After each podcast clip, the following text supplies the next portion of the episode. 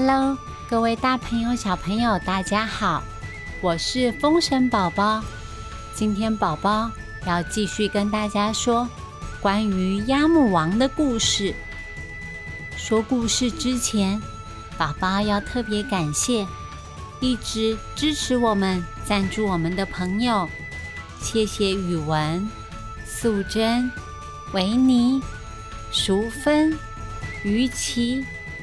还有新赞助的朋友陈烨、王威竹、黄淑媛的赞助，谢谢王威竹小朋友大力支持。还有一直听故事的你，封神宝宝才可以继续说好听的故事陪伴大家。那今天的故事要开始喽。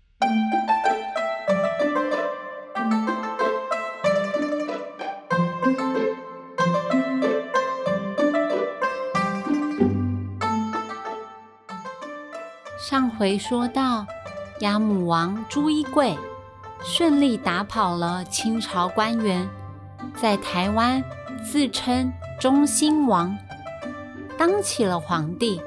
他觉得自己可以当家做主了，超级开心的，还分封了跟随他的兄弟们，包括杜君英在内，总共有二十七个。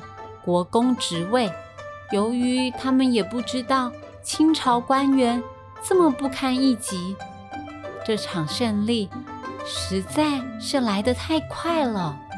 养鸭的这个小伙子一眨眼就登上了王位，跟随他的兄弟突然就变成了开国功臣，什么都没有准备。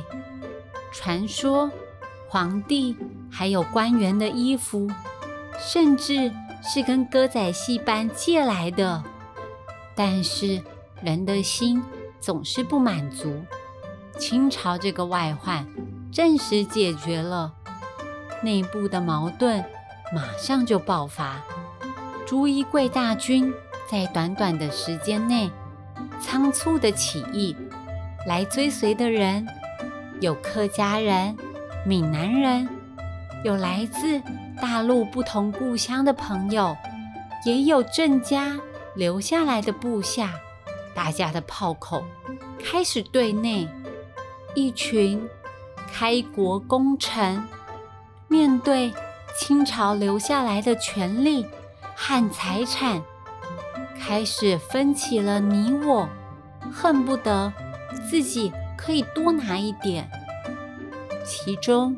客家的领袖杜君英，他觉得自己的功劳最大，对朱一贵心怀不满，他就放纵他的部下在民间抢夺烧杀，抓走了良家妇女，还抓了另外一个开国功臣的亲戚的女儿，对方叫他马上放人。他说什么都不肯，朱一贵真的很生气。他说：“马上抓捕这些行为不良的士兵们，我们与杜军英正式开战。”杜军英失败了，他逃走了。但是这一场内乱，朱一贵的大军因此受到很大的损伤。清朝的皇帝这个时候。派了福建的水师，率领了好大一个舰队渡海讨伐。他们在台南鹿耳门上岸，猛攻朱一贵的大军。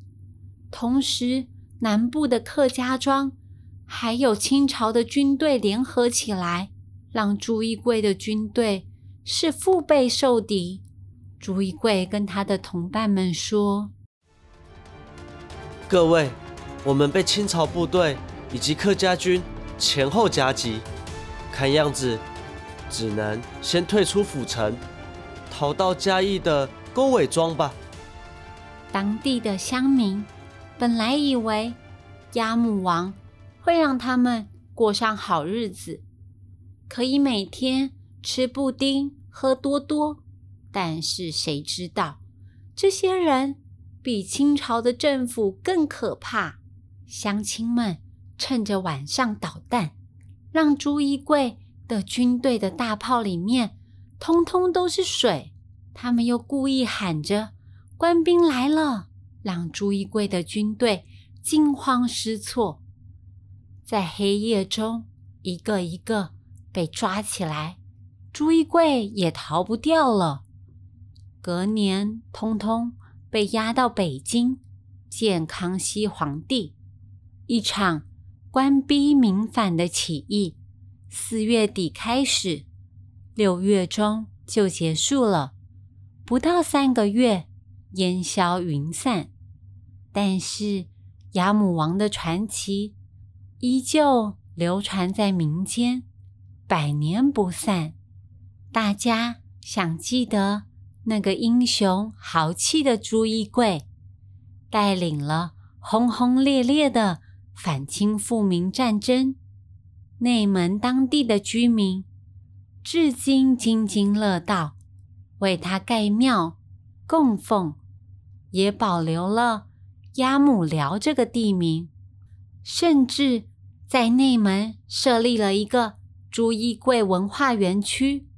小朋友们，如果你到了内门，可以去参观参观，感受当年雅母王的风光哦。土地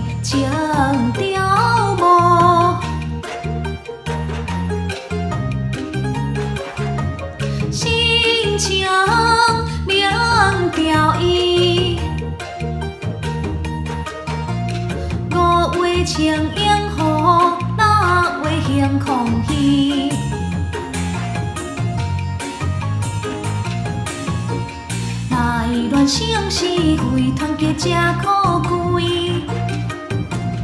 台湾永流传，阿梦传奇。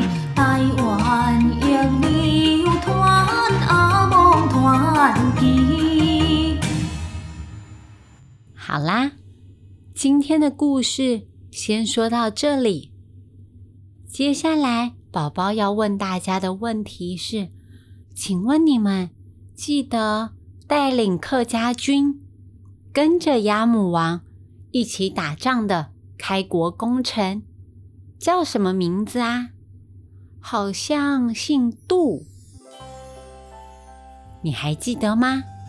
如果不记得的话，就回去。再听一次哦。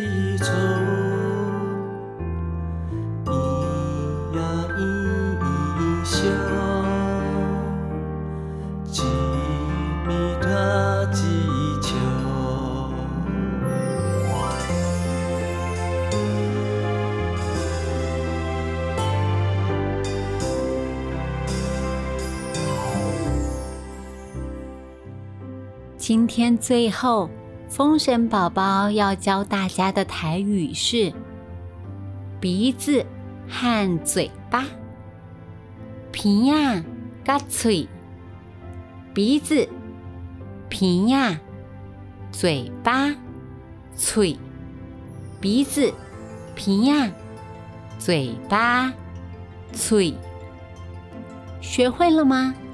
我们上次。教了眼睛、把揪、鼻子、鼻呀、嘴、嘴巴，很简单吧？喜欢我们的故事，欢迎给我们五星评价，也可以到风神宝宝儿童剧团粉丝专业留言给我们，告诉我们你还想听什么故事哦。那我们下次见，拜拜。